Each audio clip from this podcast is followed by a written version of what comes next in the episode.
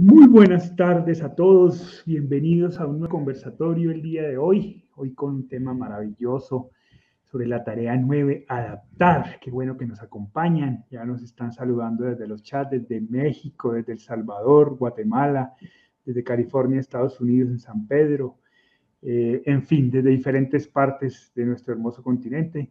Qué rico tenerlos hoy. Hola, chatita, ¿cómo estás? Hola, hijito. Yo bien, gracias a Dios, aquí rememorando 30 años de sin mi muchacho, recordando a ver qué fue lo que hice para adaptarme, por Dios santísimo, que me parece imposible, terrible. Pero ¿cómo que terrible si fue lo que hiciste? Sí, pero, pero no es fácil, eh, fue terrible. Una cosa, Dios mío, fue terrible, pero bueno, se salió adelante con todo el, el pecho, pues, a la batalla. Bueno, qué bueno que, empezamos con esa actitud, chatita. Hola, Paco, ¿cómo vas? Sí, las tareas no siempre son fáciles. son, tareas. Y adaptarse es, es, muy complicado. adaptarse es, pero hay que luchar. Bueno, así es, pues, pues, de eso vamos a hablar hoy. Claramente, pues ninguna de estas tareas es fácil y no estamos hablando de un proceso sencillo, eh, pero estamos hablando de un proceso posible y lo estamos hablando desde la esperanza. Así que bienvenidos eh, todos en este conversatorio que espero que sea muy útil para todos ustedes. Recuerden que esto es un conversatorio, así que nos encanta que puedan participar, que puedan preguntarnos, que puedan contarnos sus historias a través del chat y a partir de ahí nosotros iremos construyendo este espacio. Hoy, hoy quería eh, contarles una noticia que nos tiene muy contentos y es que, eh, como ya muchos de ustedes saben, eh, pues nosotros tenemos, hemos ido construyendo poco a poco un canal en YouTube que se llama Cuando el duelo pregunta. De hecho, muchos nos están viendo desde ese canal. La idea es ir fortaleciendo ese canal. ¿Eso qué quiere decir? Que tengamos espacios diferentes de reflexión, que las personas que tengan un proceso de duelo puedan entrar a ese canal y puedan encontrar diferentes miradas, diferentes opciones que enriquezcan su proceso.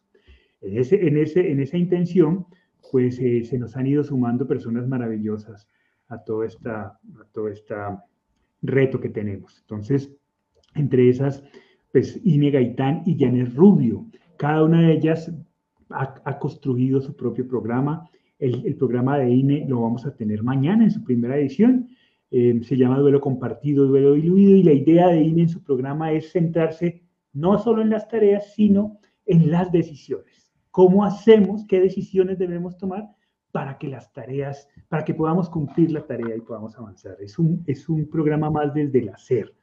entonces, pues va a ser un espacio muy agradable, muy bonito. mañana, pues INE ha tenido la gentileza de invitarme a mí para abrir esa primera edición y un poco contarles a ustedes cómo va a ser. Este va a ser a través del canal de YouTube, cuando el duelo pregunta, eh, a, esta misma hora. Y el viernes vamos a tener una mujer encantadora mm, que, lleva muchos años trabajando el duelo, que es una mujer bastante reconocida en todo el continente, se llama Janet Rubio, y ella va a estar centrada una vez más en las 15 tareas desde su visión, desde su experiencia. Ella ha ido también trabajando con nosotros mucho todo este proceso, así que qué interesante vamos a ver. Y la idea es que en la medida que vaya pasando el tiempo podamos tener más programas. Pero por ahora tenemos tres programas semanales que esperamos eh, pues enriquezcan su vida y su proceso de manera significativa. Y eh, también invitarlos, eh, a partir de esta semana abrimos convocatoria para nuestra certificación de, de las 15 tareas, esta vez adaptado al proceso de duelo en niños y adolescentes. Así que aquellos que quieran hacer y acompañarnos en esta certificación internacional sobre el manejo efectivo del proceso de duelo en niños y adolescentes basado en la metodología de las 15 tareas, pues se pueden contactar con nosotros y con muchísimo gusto les estaremos brindando toda la información. Bien, después de estos avisos parroquiales, arrancamos entonces nuestro conversatorio. Recuerden, pueden participar y pueden contarnos sus historias y sus preguntas en cualquier momento. Entonces, pa, eh, hoy arrancamos entonces con la tarea, con la tarea número 9. Recordamos a quienes nos entran por primera vez al programa que estamos basados en las tareas y nosotros hemos definido tres niveles. El primer nivel es el sentir, donde trabajamos toda la parte emocional, el llanto, la ira, todo lo que pueda surgir a través del proceso. Nuestros conversatorios anteriores hemos ido trabajando. Ahorita estamos en el nivel comprender, que es un poco ir aterrizando todas esas emociones. Y eh, nos ah, abrimos el tema hacia la tarea número 9. Eso quiere decir que hemos recorrido ocho tareas antes de llegar a esta, que bien decía mi madre, sin duda alguna es una tarea bien compleja, pero claro, es que llevamos un proceso de ocho tareas antes. Aquí nos estamos refiriendo a adaptar. Entonces, démosle contexto a la gente para a qué nos referimos con adaptar. ¿Qué es eso de adaptarse en el proceso de duelo? Claro, a mí me encanta esta tarea. Me parece, no sé, no, podría priorizar cuál es la más importante, pero esta me parece una tarea vital. Por eso tal vez puede resultar eh, exigente, porque es la primera de las tareas donde el duelista, el duelista, no el doliente, recuerden la diferencia, el duelista se pone cara a cara. recordar a la gente cuál es la diferencia? Porque hay unos que nos visitan por primera vez y sería interesante esa diferencia antes de explicar esto. Ya. Sí, el doliente es el que está experimentando una pérdida y eh, simplemente la experimenta y está viendo a ver qué pasa, tal vez que pase el tiempo, que, que vaya sanando, pero no toma una actitud proactiva, sino que vive su dolor. No sé qué hacer, a ver, dígame qué hacer, pero no sabe qué hacer, no ha tomado una decisión. El duelista es aquel que decide batirse en duelo con el dolor, en, una, en un duelo amistoso, como el de las Olimpiadas donde voy a vencer a mi amigo el dolor, que puede convertirse en un gran maestro, como cuando en las Olimpiadas se baten en sable o en esgrima y cada uno aprende del otro. Entonces, ¿cómo aprendo del dolor? Voy a batirme en duelo y voy a vencer ese dolor y lo voy a desterrar de mi vida. Entonces es una concepción completamente diferente porque no es acostumbrarse al dolor, como alguien dice muchas veces con respecto al duelo. Es que el duelo es acostumbrarse al dolor. No, no, no, para nada. Uno no se puede acostumbrar al dolor.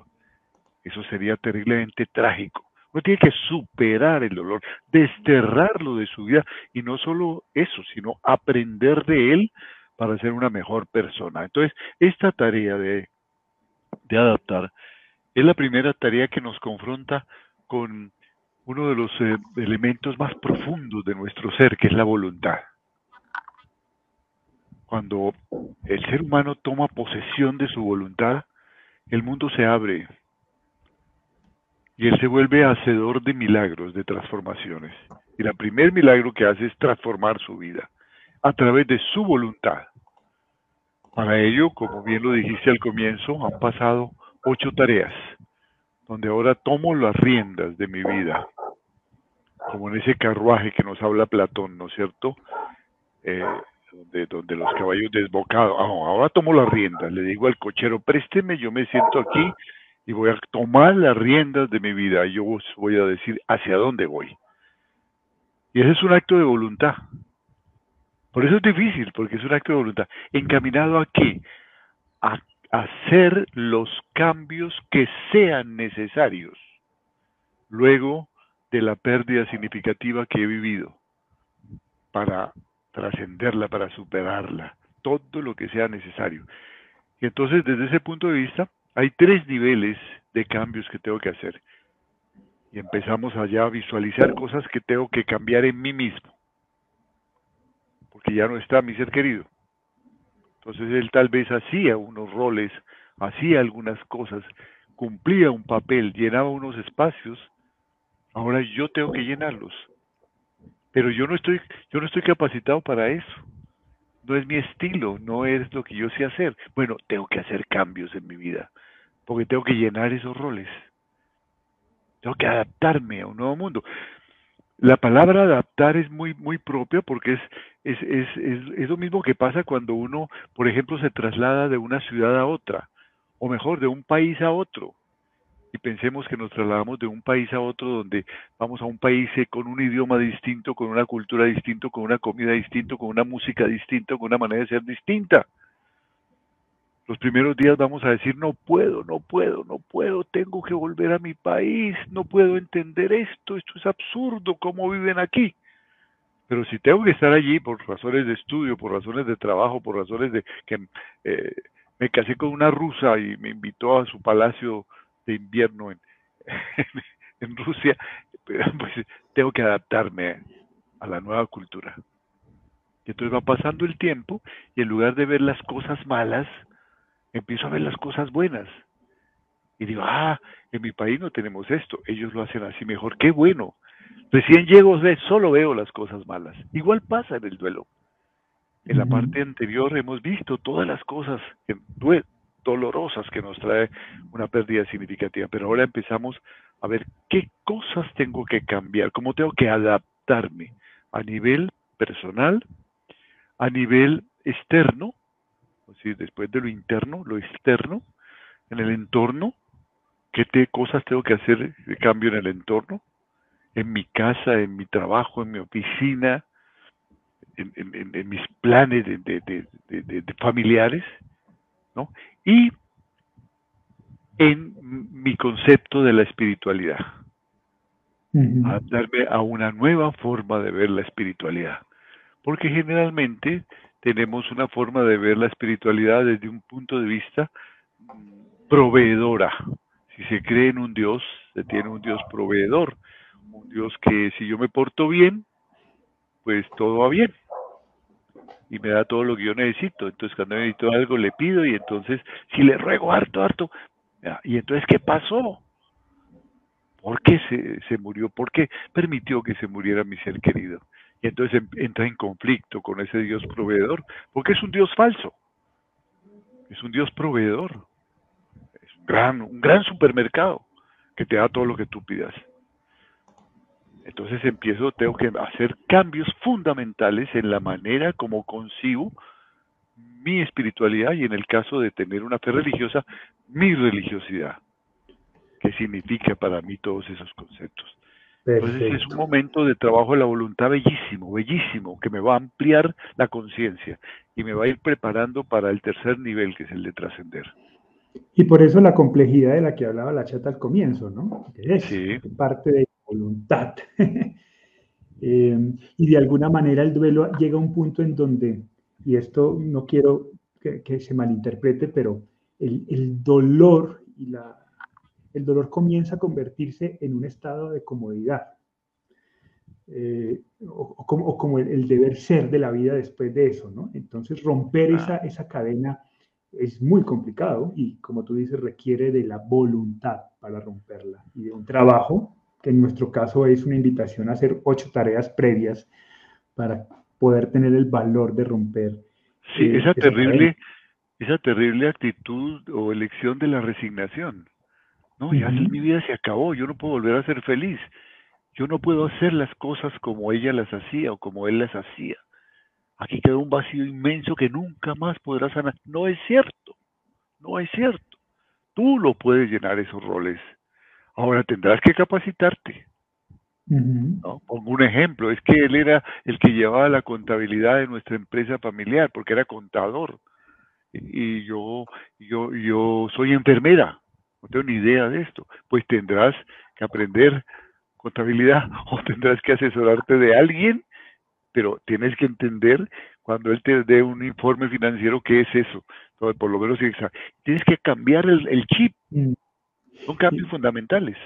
Y mira, mira que ahora que lo cuentas así, se me viene a, a la memoria un poco siguiendo el ejemplo de la contabilidad, ¿no? Cuando cuando él era o él o ella era la que se encargaba de la contabilidad de la empresa o de, la casa o de lo que sea, y yo comienzo a aprender ese rol, ese, ese rol comienza a, a, convertirse en una manera de rendirle homenaje a esa persona. Así es. ¿Cierto? Entonces ese aprendizaje además tiene un sentido muy, lo voy a decir en palabras muy informales, muy bacano, muy chévere, muy, muy rico, porque es que además no es solo aprender por aprender, sino es aprender lo que mi ser querido hacía también y yo ahora quiero hacerlo.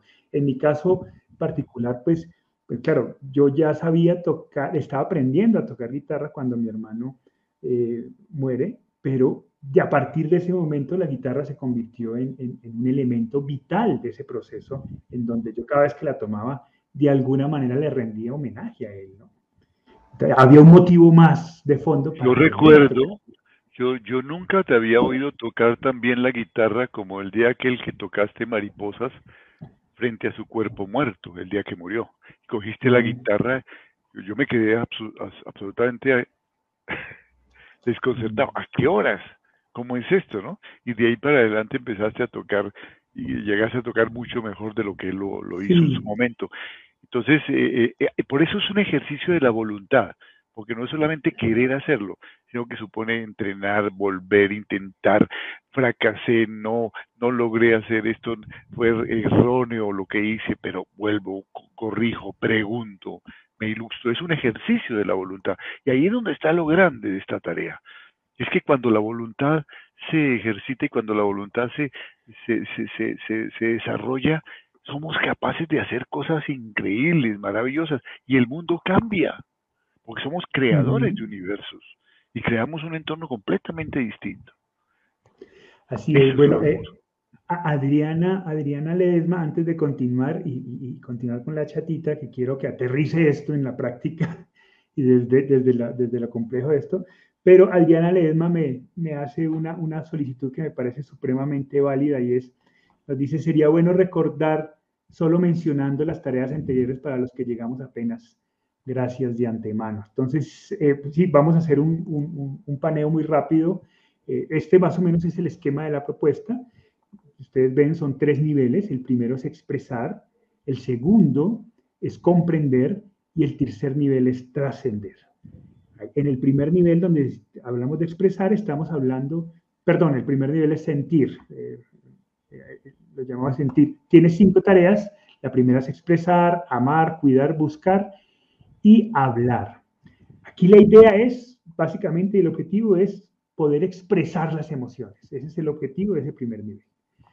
Hay un segundo nivel, después de que hemos transitado todo el mundo de las emociones, en donde el, proceso de duelo nos, permite comenzar a comprender lo que pasó. Y ahí planteamos cinco tareas adicionales, que es aceptar, identificar, sanar, adaptar y reubicar.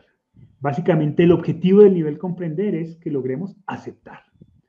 Y finalmente, nosotros, y esto es una propuesta, digamos que muy, muy innovadora dentro del proceso del duelo, eh, planteamos que hay un tercer nivel que es el de trascender, es el que le da sentido a todo el proceso, en donde planteamos cinco tareas, que es crecer, servir, creer, participar e inventariar. El objetivo entonces de este nivel será siempre crecer, crecer en honor a nuestro ser querido, crecer en honor a él y honrar su memoria a través de nuestra vida y de nuestra mejora. Esa es nuestra propuesta en términos generales. Hoy estamos hablando de la tarea número 9 del nivel comprender, que se llama adaptar. En esa estamos.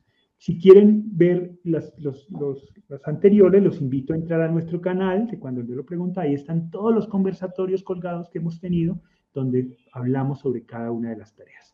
Así que bueno, gracias por, por solicitarnos este, este pequeño resumen que creo que es muy importante. Bien. Eh, había yo colgado una participación, ya se me pasó. Esta es. Nos dice Emilce, considero que aunque sea difícil, debemos irnos adaptando poco a poco nuestra vida. Y digo nueva porque desde la pérdida de nuestro ser querido, la vida ya no vuelve a ser igual. Da un giro rotundo. Y Liz Mose nos dice, extraño mucho a mi hijo. Lleva ocho meses que falleció. Me duele demasiado no tenerlo a mi lado. Trato de estar bien, pero el dolor me gana. Y ahí es donde yo quiero un poco que la chatita nos ayude, aprovechando la participación de Liz. Eh, ¿Cómo es eso de adaptar, que una madre pueda adaptarse a no tener a su hijo? ¿Cómo es ese proceso, chatita? ¿O cómo fue en tu caso ese proceso? Eh, ¿Estás sin audio, chatita? Bruno no me deja, por eso apago el micrófono. Mira, eh, yo, creo, yo pienso que el inicio de, de, vislumbrar eh, la aceptación se inició el día que yo leí el nombre de Hugo Alejandro Castelblanco López en su lápida. Ahí que se me cerró el mundo, fue, se me, se me, se me perdió el sentido de vida, eh, fue, fue el, el término de, de, mi vida antes de Hugo Alejandro, para iniciar el después de Hugo Alejandro, porque ya yo vi que era una realidad y que yo tenía, tendría que, que seguir adelante como fuera. Eh, fue muy difícil, muy complicado, pero, pero al realizar uno todas esas tareas, todas esas decisiones que, se, que tuve que tomar, eh, dan, dan un, una luz verde a, a la sanación de, del duelo, a, a, aceptar que, que, ya no está con uno. Entonces, esa fue fueron momentos supremamente difíciles al ver que no llegaba, que nunca más íbamos a, a, tener ese asientico en la mesa ocupado, que ya no iba a escuchar su voz diciéndome mamá, mamá chata. Eso, eso fue, es, es un momento muy difícil porque se le cierra eh, todo el espacio de vida uno. Entonces hay que, hay que levantar de, de cero, hay que, hay que iniciar y hay que empezar a tomar todas esas decisiones que, que hemos eh, comentado para poder llegar a una aceptación verdadera.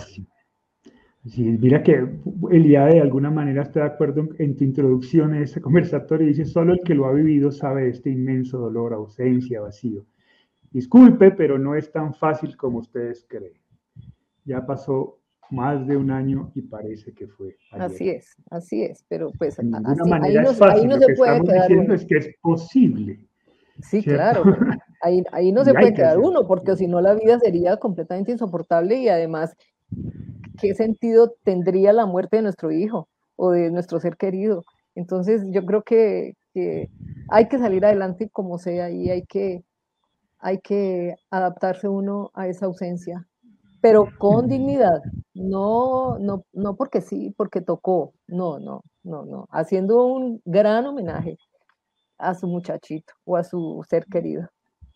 Bien, yo quiero recordar que estamos en la tarea 9, ¿cierto? Porque claro, estoy viendo algunos comentarios de, de, de, duelos que son muy recientes y claro, es cuando hablamos de adaptarnos a esto, cuando el duelo es reciente, pues puede, puede sonar un poco agresivo, ¿cierto? Incluso ofensivo para aquellas personas que tienen ese duelo. Es, eh, eh, lo, lo insistimos, por eso lo decimos desde el principio. Esta es una tarea que lleva un proceso completo. No podemos pretender adaptarnos en la tarea 1. Eso no es posible ni deseable tampoco. Tenemos que llorar, tenemos que rabiar, tenemos que experimentar ese dolor. Pero, pero lo interesante de esto, para aquellos que tienen un dolor reciente, es que si están en este espacio pueden ver un, un, un objetivo a, a, a, la distancia, ¿cierto?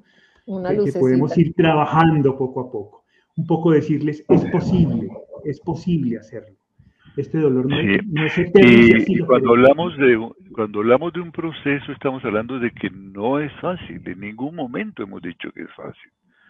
En ningún momento. Es sí, un proceso sí. difícil, pero es un proceso posible y que tiene resultados maravillosos. ¿no? A ver, eh, cuando, cuando se plantean estas cosas eh, y estamos obviando todas las cinco primeras tareas hablaron de la expresión de los sentimientos, pues el golpe es tremendo, es, es casi que me, me abofetean, como así que adaptarme, no? De, de claro, hecho, claro. Eh, Elida, Elida nos pones las letras en mayúscula, imposible, no puedo. Dice, eh, solo el que lo ha vivido, este inmenso dolor, y tiene toda la razón. Claro, Ausencia, vacío, no es tan fácil como que así es, es muy fuerte, ¿no? Es lo que nosotros también pensamos cuando murió nuestro hijo esto no puede ser, esto no, no, no me voy a, no me voy a sanar nunca, ¿no? Y cualquier cosa que nos decían era absurda.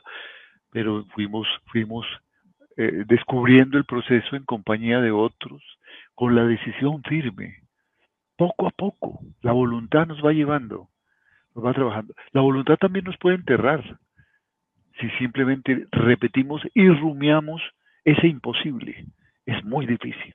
El, el dolor es inmenso no puedo. Entonces, esto se hace cada vez más evidente, más fuerte y me aplasta más.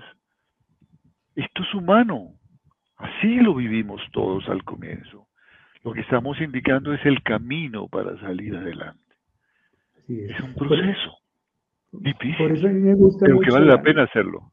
Así es. Por eso a mí me gusta mucho la participación de la chata, porque finalmente la, el trabajo de la chata en este espacio es aterrizar eso, ¿no?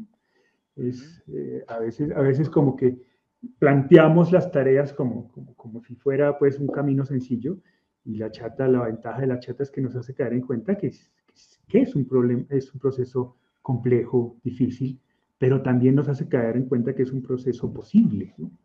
Y en ese sentido, bueno, Patrón Campos nos dice, quiero que sepan que ustedes están siendo parte vital de mi proceso de duelo, apenas a tres meses que perdí a mi esposo por un infarto y a 11 meses que perdí a mi padre. Muchas gracias, Patrón, por, por entrar a este espacio y qué, bueno que seamos de ayuda. Para quienes que quieran profundizar en, en, su proceso eh, eh, y tengan un celular, eh, nosotros tenemos una aplicación que se llama Duelo APP. La pueden descargar y ahí pueden hacer seguimiento de su proceso con, con, la propuesta que estamos haciendo. Es una aplicación completamente gratuita. Chatita, ¿cómo es eso entonces? Porque aterricémosla en la práctica. ¿Qué, hiciste? ¿Qué, ¿Cómo fue posible adaptarse a, la ausencia de, de Alejandro? Que entre otras cosas, pues fue una, una ausencia de un día para otro, ¿no? Una noche estaba trasnochándose con mi papá haciendo un trabajo para la universidad y sale de la, de la casa sin haber dormido ese día y ya no vuelve, ¿no? Pues ya no, vuelve. Ya no regresa. ¿Cómo, es, ¿Cómo fue ese proceso en la práctica? Hablemosle a las personas desde lo cotidiano. ¿Qué, ¿Qué, hacías? ¿Qué decisiones tomaste? ¿Cómo fue posible este proceso de adaptación? claro, se tomaron todas esas decisiones que hemos hablado anteriormente, como fue eh, resolver eso, porque si, si solucionar es que no fue culpa de uno, porque, porque uno dice, fue mi culpa, yo qué he hecho en la vida para merecer este dolor, eh, eh, empezar a tomar todas las decisiones que hay que tomar para poder ir saliendo de ese dolor tan fuerte y poder aceptar de una vez por todas que nuestra vida va a continuar y debe continuar de la mejor forma posible sin él. Entonces, eh, tomar decisiones como la de arreglar su cuarto, como la de ver sus videos, como la de, de, entender por qué falló Dios, superar esa frustración que siente uno cuando, cuando se muere nuestro ser querido, porque se derrumban todos los planes y todos los proyectos de vida que tenía uno con ese ser. Entonces es, es muy, muy muy complicado eh, tomar todas esas decisiones de un momento a otro y entonces por eso va uno poco a poco haciendo todo lo posible por, por, sanar ese dolor y por entender que hay que adaptarse a vivir sin él y que nuestra vida tiene que continuar de la mejor forma posible sin ese ser amado. Pero, pero pues a mí me tocó de una arreglar su cuarto, eh, salir a la calle, enfrentar, enfrentar las calles sin él. Todas esas decisiones eh, fuertes que hay que, que hay que tomar, pero a la hora de la verdad fue muy gratificante poder adaptarme a vivir sin él porque se llenó ese espacio con cantidad de cosas hermosas. Por ejemplo, él me decía, mamá, él era muy amoroso con los vecinos, era, era muy amoroso y muy servicial con todos. Él me decía, mamá, todas las señoras se reúnen en una casa y, le ayudan a arreglar la casa a la, a, la vecina, entre todas la arreglan. Tú debes hacer eso. Y a mí me parecía eso absurdo. Yo decía, pero si no aguanto arreglando la mía, me voy a ir a arreglar la de otros, pues, pero ¿en qué está pensando este muchachito, por Dios? Y entonces, eso, eso, mira que fue desde esa época y a estas horas, después de 30 años que, que llego a un, a un vecindario nuevo y empiezo a entender lo que significa un vecino, a prestar el servicio al vecino, esa fue una lección de Hugo Alejandro. Entonces, todas esas lecciones de él glorifican su, su, su presencia en mí. Ahora me encanta poder servirle a mis vecinos, soy amiga de todos los vecinos, me conocen, y todo lo he hecho por él. Entonces, ese es, ese es el momento en que, en que me siento feliz porque él sembró en mí esa, ese, ese amor y ese servicio a, los demás. Entonces, ese, yo pienso que esa fue una de las cosas en que de adaptarme a, vivir sin, sin mi Alejandro. Voy, voy yo a suplir lo que él hacía. Entonces voy a, a, a, ponerlo en un sitio muy especial, adaptándome a su, a su ausencia física, porque, porque espiritual, aquí lo tengo y lo tendré eternamente. Y es, el, y es el que me guía a hacer todo eso. Mira que Silvia Alejandra nos comparte y nos dice, me voy integrando, mi mamá murió de COVID hace nueve meses, tuve que seguir trabajando y saliendo por mi hijo. Eh, actualmente trabajo en casa, estoy teniendo frecuentes rachas de ansiedad y depresión. Trato de retomar mis actividades, pero algo no me deja y vuelvo a caer. ¿Son normales esas rachas de ansiedad y depresión, Pa? Sí, y, y por eso hablamos desde el comienzo de que la adaptación es un trabajo de la voluntad. Porque en ese, en ese, en esa eh, montaña rusa donde he visto arriba y abajo, que es el proceso normal del duelo, lo que llamamos las oscilaciones del duelo en la, en la, en la, en la psicología eh, cognitiva conductual, las oscilaciones, hoy estoy arriba, mañana abajo. En eso, cuando yo estoy abajo, es la voluntad la que me lanza otra vez arriba. Un momento, no me voy a dejar hundir. Yo tomé la decisión de que tengo que hacer cambios importantes en mi vida. Este domingo sin él es solitario y es triste. Bueno, pues me voy a inventar una actividad. Por esa pregunta, precisamente, ¿qué hacemos en este fin de semana? Fue que mi esposa empezó a aprender a pintar. ¿Cómo llegamos a estos espacios donde él lo llenaba? Recuerdas que era un terremoto, ¿no? Y, y en los fines de semana había cantidad de gente en torno nuestro. De pronto, todo cesó ¿Cómo llenamos eso que él llenaba? Toda esa cantidad de amigos que él tenía. ¿Cómo hacemos? Yo recuerdo que yo me preciaba de que no le hacíamos mal a nadie y no queríamos que nadie nos hiciera mal. No nos metíamos con nadie, estábamos allí como personas decentes en la unidad donde vivíamos, ¿no? Pero de lejos, sí, nos pedían un favor, sí, correcto, pero, pero no éramos los amigos de todos. Eso cambió radicalmente.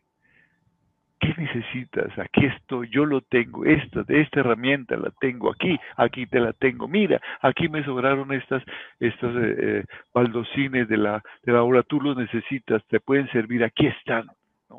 ¿Qué necesitas? Que una persona que te arregle el techo, mira, aquí está esto, yo lo voy a llamar, le voy a decir que te llame.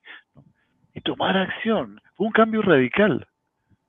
Mm en el sentido de, estar, de contribuir, de estar un, un cambio en nuestra vida. Cambiar, cambiar, cambiar. Yo me puedo quedar toda la vida quejándome de mi dolor. Y entonces ese dolor se hará más grande, porque lo estoy verbalizando, lo que llamamos en, psicología rumiando, y cada vez que estoy rumiando mi dolor, estoy evocando cada vez más esas imágenes trágicas y las estoy llenando con palabras cada vez más trágicas porque ya me cansé de las de ayer. Entonces busco palabras todavía más trágicas. Hay un tiempo para eso. Por eso trabajamos las cinco primeras tareas. Hay un tiempo para eso, para elaborar eso. Ahora estamos hablando de empezar a cambiar y tomar acción. Es difícil, sí. Nos cansamos y un día decimos, oh, hizo mal. La voluntad, no señor. Yo he tomado la decisión de hacer un homenaje a la memoria de ese ser querido él no vino a este mundo para dictarme para siempre ser infeliz, como decimos, para ser mi verdugo. No, Él tiene que tener un papel mucho más importante en mi vida. Hoy me siento derrotado, pero decidí que tengo que hacer algo. Y decidí que tengo que cambiar. Decidí que voy a estudiar. Decidí que voy a practicar aquel, aquel hobby, aquella cosa que, que, me gustaba. Y lo voy a hacer ¿Qué cambios tengo que hacer? ¿Cómo tengo que reorganizar esa empresa familiar? ¿Cómo tengo que reorganizar la casa? Por eso lo que nos recordaba la, la chatica, tal vez la primera adaptación es cómo, cómo adaptamos ese cuarto donde él estaba. Que algunos lo convierten en un templo o en una cueva donde nadie más puede entrar y nadie puede tocar nada. Y así como está ese cuarto, está fosilizado mi duelo. Hay un tiempo para que ese cuarto se quede quieto, para que sus pertenencias se queden quietas. Pero ¿cómo cambio ese cuarto? ¿Cómo lo redecoro? ¿Cómo lo pinto? ¿Lo convertimos en un estudio? ¿Lo convertimos en un gimnasio? ¿Lo convertimos en, una, en un cuarto de huésped? ¿Lo convertimos en una biblioteca? ¿Lo convertimos en una sala creativa? ¿Lo arrendamos? No sé. ¿Cómo cambio? Esa es, la, esa es una de las primeras adaptaciones. Algunos se demoran años en esa adaptación. Eso duele, claro que duele, porque ya no está su cama, ya no están sus zapatos botados por allí, ni su chaqueta botada en el piso cuando llegaba de la universidad. No, ahora, ahora cambió el cuarto. Claro que sí. Pero así como ese cuarto cambia, está cambiando mi actitud hacia la vida. Está cambiando con, con, con una profunda esperanza de que esto es posible. Y estoy cambiando, estoy dejando de rumiar. No puedo, me canso. Cada vez que lo intento me siento mal. Pues así será. Estás haciendo una profecía de lo que es tu dolor, que era válida en los primeros momentos del duelo, en las primeras etapas. Todo esto era necesario. Hablar, quejarse, pelear con Dios, con la vida, con todo. Estamos llegando a un momento en que estemos... Entonces, ¿qué cosas tengo que cambiar? Porque no puedo seguir permanentemente el resto de mi vida en esto. No es así como se puede rendir un homenaje a un ser que, que, he amado y que sigo amando.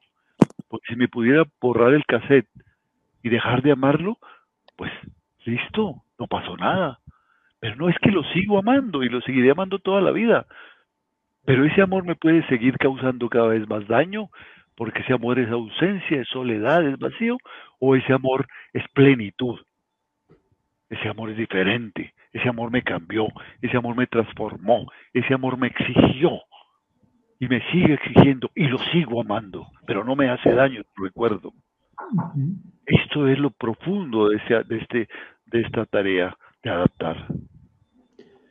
Sí, Aidita, Aidita Pagán, e, e, es importante, tú hablabas del tiempo, ¿no? Hay, personas que se demoran poco adaptando, hay personas que se demoran mucho, y para mucha gente el tiempo termina siendo angustiante. De hecho, ahorita voy a poner una palabra sobre el tiempo, eh, una pregunta sobre el tiempo y como que terminamos, eh, termina, ser termina siendo un elemento más de angustia, ¿no? Es que ya llevo 10 meses, ¿no? Es que ya hace 11 meses y ya como que ya, ya debería no estar triste. Como que el tiempo se convierte en un elemento más de angustia. Finalmente, el tiempo no es lo determinante, sino tu proceso es lo determinante. Hay procesos que se hacen con más tiempo, hay otros procesos que se hacen un poco más rápido. Eso va a depender de cada persona. sí, la, importancia del tiempo es, es lo que puedo hacer en ese tiempo. Exacto, exacto. Las decisiones que voy tomando, ¿no? ¿Cómo me voy moviendo yo en ese tiempo? Aydita Pagano dice, en todo momento se reconoce que no resulta fácil, pero la lección a aprender es que salir del sufrimiento y reinventar la vida sí es posible. Eso nos dice Aidita Pagán desde eh, Puerto Rico. Y aquí un poco referente a lo que estabas diciendo tú, ¿no? Karina nos cuenta, hoy conmemoro el primer aniversario luctuoso de mi esposo. Todo está preparado, video, fotos, carta a mi esposo y convivencia. Qué lindo, qué lindo. Quisiéramos acompañarte de todo corazón, Karina, en ese aniversario. Qué lindo, así es conmemorar, conmemorar. Y seguramente que en esa conmemoración habrá, habrá lágrimas, pero también habrá momentos para una sonrisa y para un abrazo con los seres que te aman. Déjate acompañar por los seres que te aman. Si tienes hijos, por ellos, por tus hermanos, que sean ellos eh, los acompañantes de esa conmemoración. A esta pregunta me refería con lo del tiempo, ¿no? De Nora Rincón. Decía, ¿es normal que pasados 10 meses de la muerte de mi esposo siga sintiendo rabia, soledad, tristeza y mucho dolor casi a diario? ¿Tú, tú recuerdas, Chata, 10 meses? ¿Cómo, ¿Cómo te sentías tú? Bueno, en 10 meses yo ya estaba trabajando, y yo ya había iniciado mi, mi rutina y mi vida de diferente forma, pero eso fue muy, muy... Pero era una montaña rusa la vida. Sí, claro, claro, hay momentos difíciles, y, pero, pero como la vida continúa, sí, la pregunta, la mejor forma. La, pregunta es, ¿qué has hecho en esos 10 meses? ¿Qué decisiones has tomado? Yo, yo recuerdo, tengo que citar aquí una frase de, de Albert Einstein que he citado varias veces en este conversatorio, pero que me parece tan profunda como su teoría de la relatividad. Locura es pretender cosas diferentes en la vida empeñándose en seguir haciendo lo mismo. Si yo sigo viviendo la vida que vivía cuando estaba mi ser querido de la misma forma y no hago cambios, pues lo que agregué fue dolor a la vida. ¿Cómo puedo pretender que la vida cambie? ¿Qué has hecho en esos 10 meses? Evalúa qué has hecho y qué puedes hacer y qué cambios tienes que hacer internos en ti misma, externos en tu entorno y en tu concepción de tu espiritualidad, de tu trascendencia de vida. Y entonces se producirán cambios diferentes. Por eso no podemos hablar de tiempo en el duelo, depende de cada uno. Depende de cuánto estamos eh, dispuestos a ejercer nuestra voluntad, nuestra perseverancia, nuestras decisiones y a cumplir la tarea y hacerlo. Depende de eso, no del tiempo. Claro, el tiempo es importante porque lo hacemos dentro del, tiempo, dentro de la directriz del tiempo. Entonces, por eso a veces estamos arriba, a veces estamos abajo. Mariam González nos dice, para mí la adaptación, el solo hecho de vivir sin nuestro ser querido y aceptar la ausencia, que lo recordaré con amor, que mantendré ese hilo conectado a mi corazón, hacer actividades, leer, charlar, inclusive que no hablo con la familia sobre la pérdida, pero me doy cuenta que hay lectura, pintura y otras cosas varias, y eso no quiere decir que hay olvido. Le hacemos homenaje con ello porque eso le gustaba a él. Esto es muy importante y era algo que quisiera que, nos aclararas, Pa. Eh, cuando estamos hablando de adaptarnos, no estamos hablando de resignarnos ni de olvidarlo, ¿no? Y eso es importante. para nada. Mira, hay, hay, una, hay una cosa muy sencilla que recuerdo, eh, recuerdo una frase de la chata eh, cuando, cuando, cuando decidió ver sus videos y sus fotos. Dijo, pero si es, son las, las únicas imágenes que tengo de él, ¿cómo me va a negar el gusto de volverlo a ver? Sus fotos, sus imágenes, sus videos. Y en lugar de que eso sea causal de, desdicha, de miseria, de tristeza, va a ser causal de alegría. Lo voy a volver a ver, esa, esa, esa forma física. Y, el video, claro que la primera vez es un golpe duro, ¿no? Duro, duro. Pero luego se ve con un gusto, ¿no? Con un, y teníamos esos videos de él cantando en un coro, y entonces a ver, a ver cómo estás, alcanzas a oír la voz allá en el coro, y luego sus videos de los cassettes que grabó de sus canciones con su amigo, a ver, ahí está haciendo, ahí está haciendo la segunda voz, mira esto, ¿no? Y es, es, un, es un gusto. Claro, al comienzo es duro, pero adaptarme a ver eso como un regalo lindo. Su vida fue un regalo lindo. Así es. Liliana Bernal, chatita, nos dice, quiero adaptarme a la nueva vida, pero ahora tengo miedo a la muerte de más seres queridos y a la mía propia.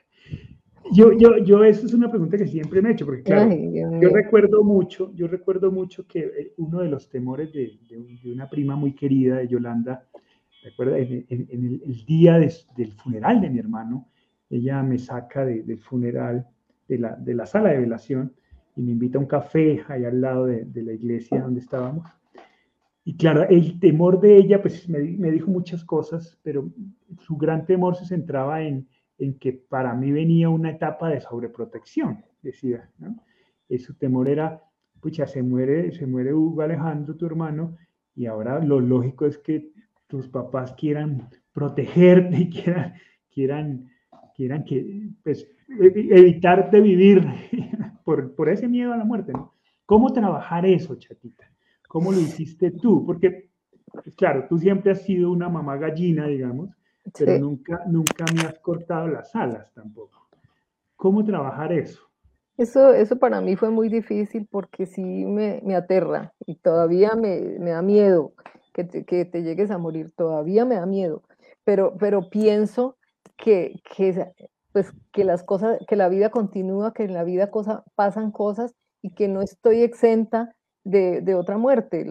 la muerte de Hugo la o tu muerte, me, yo pienso en eso y digo, Dios mío, y desecho las cosas, pero inmediatamente digo, pero yo tengo herramientas para poder salir adelante, porque en la vida pasan cosas y, y, y uno nunca está exento de nada. Eso, ese es un temor que, que sí nos queda, pero afortunadamente pues tenemos buenas herramientas de dónde agarrarnos y no solo por la muerte de alguien, por, por cualquier desfalco económico, por cualquier pérdida material que siempre, una mascota que se, que se tiene un duelo, tiene unas herramientas para salir adelante. Afortunadamente, ya no estamos tan ignorantes como hace 30 años que nos tocó a palo seco todo esto. Ahora sí tenemos de dónde agarrarnos. Sí, recordemos que el temor, recordemos que el temor es bueno, ¿no? El miedo es bueno porque si uno no tuviera saldría a las altas horas de la noche, estaría en sitios donde no debe estar, correría en el carro a velocidades eh, tremendas, se metería en una selva sin, sin ninguna protección o a nadar en el mar sin ningún... El temor es bueno, por favor, perder el temor sería una locura. Pero eso no quiere decir que no sepamos qué hacer frente a ese temor y que no nos certifiquemos en eso, que no nos capacitemos en eso. Eso es parte de la adaptación también. ¿Qué hacer para ver la vida tal como es? Como dice la chatica, en la vida pasan cosas y seguirán pasando, absurdas. No estamos exentos de eso. No, no, no nos dieron un seguro de, de, felicidad cuando murió Hugo Alejandro y logramos sacar adelante nuestro duelo. No, no tenemos ese seguro. Pero sí tenemos un camino que, que, anduvimos y que, y que, lo conocemos. Un camino arduo, duro. Sabemos lo que hay que hacer. Y por eso podemos decirle a otras personas, por aquí, por este camino, puede ser el tuyo. Cada camino es diferente. Sí, de hecho la vida está llena de duelos, ¿no? Aquí eh, Sandra Diloro nos ha, hecho varias participaciones recordándonos que, claro, los duelos no son solo por la pérdida de un ser querido, ¿no? enfermedades, separaciones, eh, pérdidas económicas, es decir, estamos en permanente proceso de duelo por, por muchas cosas, ¿no? En este caso, en este programa hablamos de, la muerte de un ser querido, porque es, digamos, el tema que, que hemos seleccionado, pero, pero permanentemente estamos asumiendo procesos de duelo. La cantidad de, de, decisiones y de proyectos de adaptación que tiene que tomar una persona, por ejemplo, cuando, cuando se separa se divorcia de su pareja o, la, uno de los dos es infiel y se acabó todo el amor y todo ese golpe que recibe. Es un proceso de adaptación tremendo, ¿no? Pero se logra, se logra hacer. Pero claro, si yo me aíslo, si yo me voy a, rumiar mi dolor y a maldecir la vida y a decirme a mí mismo, esto nunca se va. Hay un tiempo para eso. Eso quiero que quede muy claro, por Dios. Por eso nuestras cinco primeras tareas, hay un tiempo para eso. Y es muy importante ese tiempo. Pero hay un tiempo para comprender y empezar a trabajar y a razonar. Y uno de esos momentos es a qué cosas nuevas tengo que adaptarme. Adriana nos dice, dale chat. Yo pienso que, que eh, respecto al miedo hay una enseñanza grande eh, en eso y es aprender a vivir intensamente el minuto a minuto con esos seres queridos. No sabemos hasta cuándo eso lo tenemos que tener muy presente. Entonces hay que disfrutarlos intensamente aquí y ahora. Sí, eso es muy lindo. Adriana Ledesma dice, sí es bueno recordar que vamos a morir, nos recuerda plantearme cómo me quiero ir, cómo quiero vivir, que este camino es corto, vive, vive, que no te quede nada por decir y no dejar cosas pendientes. Aquí. Eh, Eliada, que ya ha compartido un poco sus, emociones sobre, sobre este tema, que sabemos que es complejo, dice, eso de adaptar no lo comprendo y no tengo miedo a morir, más bien pienso, ¿qué más puede pasar? O sea, ¿acaso hay algo más doloroso?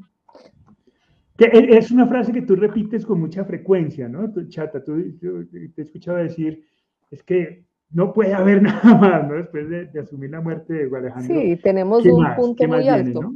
Sí, tenemos un punto muy alto y, tenemos, y hemos visto que hemos salido adelante muy con, con, con ganancias. Entonces, eh, lo que venga eh, en material o, o, las otras pérdidas van a doler inmensamente, pero vamos a poder salir de ellas airosos. pero, la valoración de la, valoración de, sí, la valoración la valoración del nivel del duelo es completamente subjetivo. El duelo más doloroso es el de cada cual. Sí. El de cada cual, ¿no? Por eso, si uno pudo superar. Hay duelos, eh, no, no, no nos podemos comparar. No nos podemos comparar. Pero el hecho de que nuestro duelo sea el más doloroso no significa que no podamos superarlo. Y para eso tenemos que adaptarnos a una nueva vida. Ese es el punto. Porque si no me quedo en ese, en el duelo más doloroso, el mío, el que me destruyó, el que le quitó completamente sentido a la vida. Y hay miles y miles de seres humanos en este momento que están viviendo cosas iguales o superiores a las nuestras. Esa es una reflexión que siempre he tenido presente, ¿no? Cuando pienso que he hecho algo bueno, pienso, pero hay millones de seres humanos que han hecho cosas mucho mejores que las mías. Y cuando pienso que te he cometido errores, digo, pero también hay muchos que han cometido errores peores, ¿no?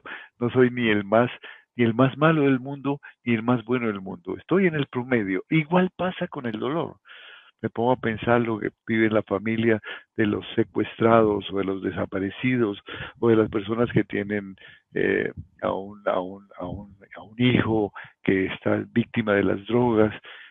Es muy duro, es muy difícil porque no se puede iniciar un duelo. Es terrible, ¿no? O está en la cárcel o está dedicado al crimen. Conocemos todos esos casos conocemos personas que han ido a, los grupos de apoyo y nos han manifestado situaciones tremendamente dolorosas, que son más dolorosas que la muerte de un, hijo, sí, pero no, no, nunca las valoro, nunca las valoro. Nunca digo, es que este es más que el otro. Eh, tenemos un reto, cada uno tiene un reto. Vamos a asumir nuestro reto. Sí, yo, yo lo que insisto con Elida es que lo que tú has venido diciendo durante todo el conversatorio, ¿no? Cada, cada cosa tiene su tiempo, tiene su tiempo. Y este seguramente es el tiempo de Elida del absurdo, del dolor, de, la expresión de su dolor, que es válido, es necesario, hay que hacerlo y hay que vivirlo con intensidad, ¿no? Pero también hay eh, que eh. tener la perspectiva de que, que esto puede pasar.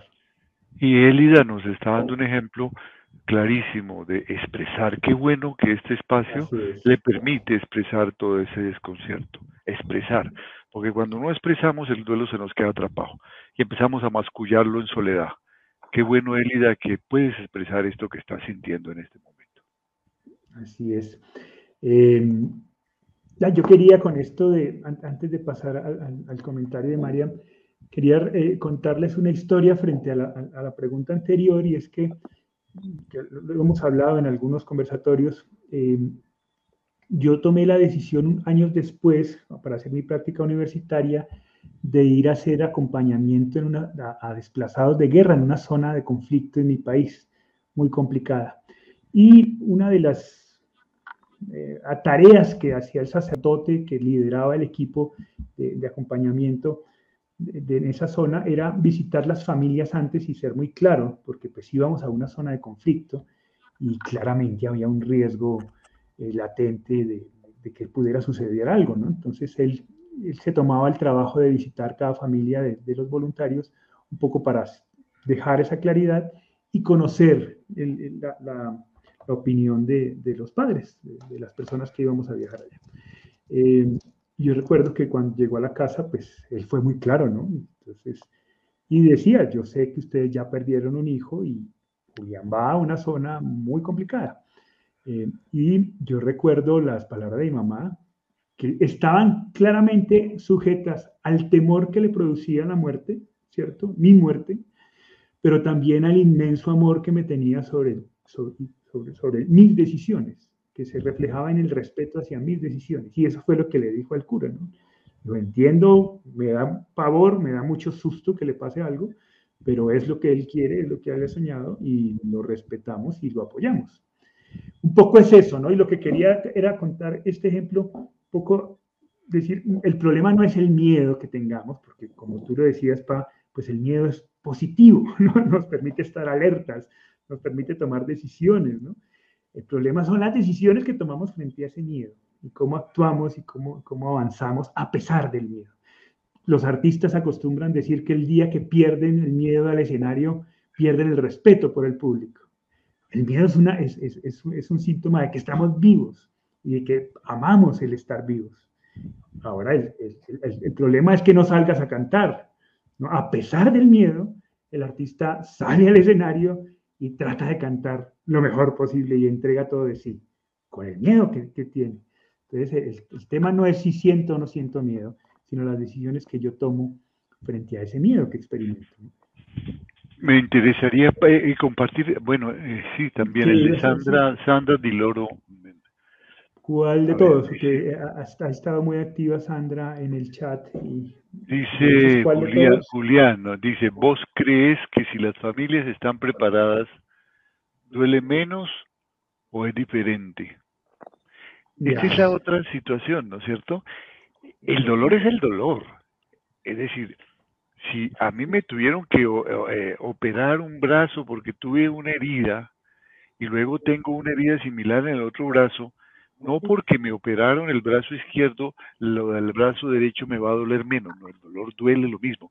Lo que cambia es la paz que puedes lograr ante ese hecho y la manera como puedes manejarlo, gestionarlo.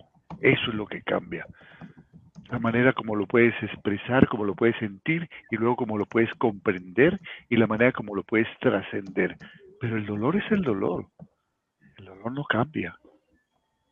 Porque no podemos dejar de, sentir el dolor. Sería gravísimo. El día que no sintamos dolor, se nos cae el brazo y no nos dimos cuenta. O tenemos una enfermedad grave y nunca sentimos dolor. Ya cuando vamos, ya para qué. Igual pasa con los dolores emocionales. El dolor es una alerta y está siempre presente allí. Pero la paz que podemos lograr a través de esto, el equilibrio que podemos lograr, el aprendizaje que podemos lograr, la manera como podemos afrontar ese dolor, la manera, lo que aprendemos de ese dolor, eso es lo que cambia. Sí, bueno, se nos está acabando el tiempo. El chat está repleto de participaciones. Eh, Sandra nos pide perdón por haber participado tanto, no de ninguna manera, Sandra, esa es la idea. qué bueno. Y, ojalá todos, todos, todos pudiéramos estar así de activos como, tú en este, en este chat. Esa es la idea, que ustedes participen. Nos cuentan, desafortunadamente, pues el tiempo es limitado eh, y nos quedan algunas participaciones por, por, por, comentar. Eh, por eso también los invito un poco, y quiero aprovechar esto, este, este, ya este, estos últimos minutos para invitarlos a, que se, a que se suscriban a nuestro canal. Nuestro canal se llama Cuando el duelo pregunta. Muchos de ustedes se están conectando desde ahí. Para aquellos que están en Facebook, decirles, tenemos un canal en YouTube que se llama Cuando el duelo pregunta. Y ahí también sale, ahí están todos los conversatorios que hemos hecho durante todo este año, un poco más de un año, un año y un mes que llevamos haciendo ininterrumpidamente estos conversatorios. Y la maravillosa noticia es que ahora se vinculan más profesionales y están, vamos a tener programas adicionales. La idea es crear un gran canal de apoyo al, duelista en donde puedan encontrar contenido valioso, reflexión y donde podamos encontrarnos cada semana a través de diferentes profesionales. Mañana, por ejemplo, a, esta misma hora, por el canal de YouTube, vamos a tener a Ine Gaitán. Eh, bueno, ella ha tenido la amabilidad de invitarme a mí para abrir para ese primer episodio, pero va a tener artistas, va a tener una cantidad de invitados hablando sobre el duelo y de cómo, qué hicieron. El, programa de ella es un poco del, del hacer, qué, qué, hacer para, para asumir el proceso de duelo. Y, y, el viernes vamos a tener, todos los viernes a partir de esta semana, vamos a tener a Janet Rubio, que es una profesional de mucha experiencia en el manejo del duelo, también hablándonos desde las, las 15 tareas del duelo, pero desde su perspectiva y desde su análisis, desde su experiencia maravillosa por toda Latinoamérica. Así que, hay que ponerle, Hay que poner de presente que la, la, suscripción es completamente gratis, ¿no? Claro, claro. suscríbanse simplemente, ustedes entran al canal de Cuanto el Duelo Pregunta, eh, le, le, oprimen suscribirse, eso es gratuito, eso no tiene ningún costo. Eh, eh, y activan la campanita. La, la, activar la campanita es para que les avise cuando estamos en vivo. La idea es que todos los miércoles, todos los jueves y todos los viernes vamos a tener programas y vamos a seguir vinculando profesionales para poder brindar diferentes estadios. Todos los, todos los programas son a esta misma hora. En este momento, en, en, Ecuador, donde estoy yo, son las 7 de la noche, es decir, comenzamos a las 6. Todo, en, todos, en todos los programas comienzan exactamente a la misma hora. 6 hora Colombia, a la hora que comenzó este programa. Así que son bienvenidos. Cuando el vuelo preguntas el canal. Hay una pregunta aquí que me muero de ganas. Dice, Liliana Bernal, mira, dice, ¿cómo adaptar a la nueva vida el sentimiento de sentirse solo? Es una pregunta que se hacen muchas personas. Pues buscando compañía. ¿Y dónde está esa compañía? Primero en la familia, tal vez reconciliándose con gente de la familia que hacía rato no hablábamos. Segundo, en los amigos, volver a llamar a los viejos amigos. Tercero, en los vecinos. Cuarto, en los compañeros de trabajo. Y en los grupos de autoayuda y de apoyo se encuentra muchas cosas.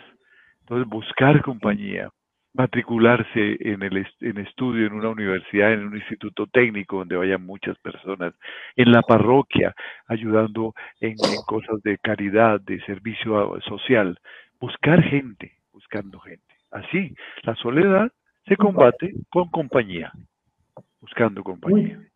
Muy, bien, muy bien. Ahí tenemos la respuesta para Liliana Bernal desde nuestros comentarios.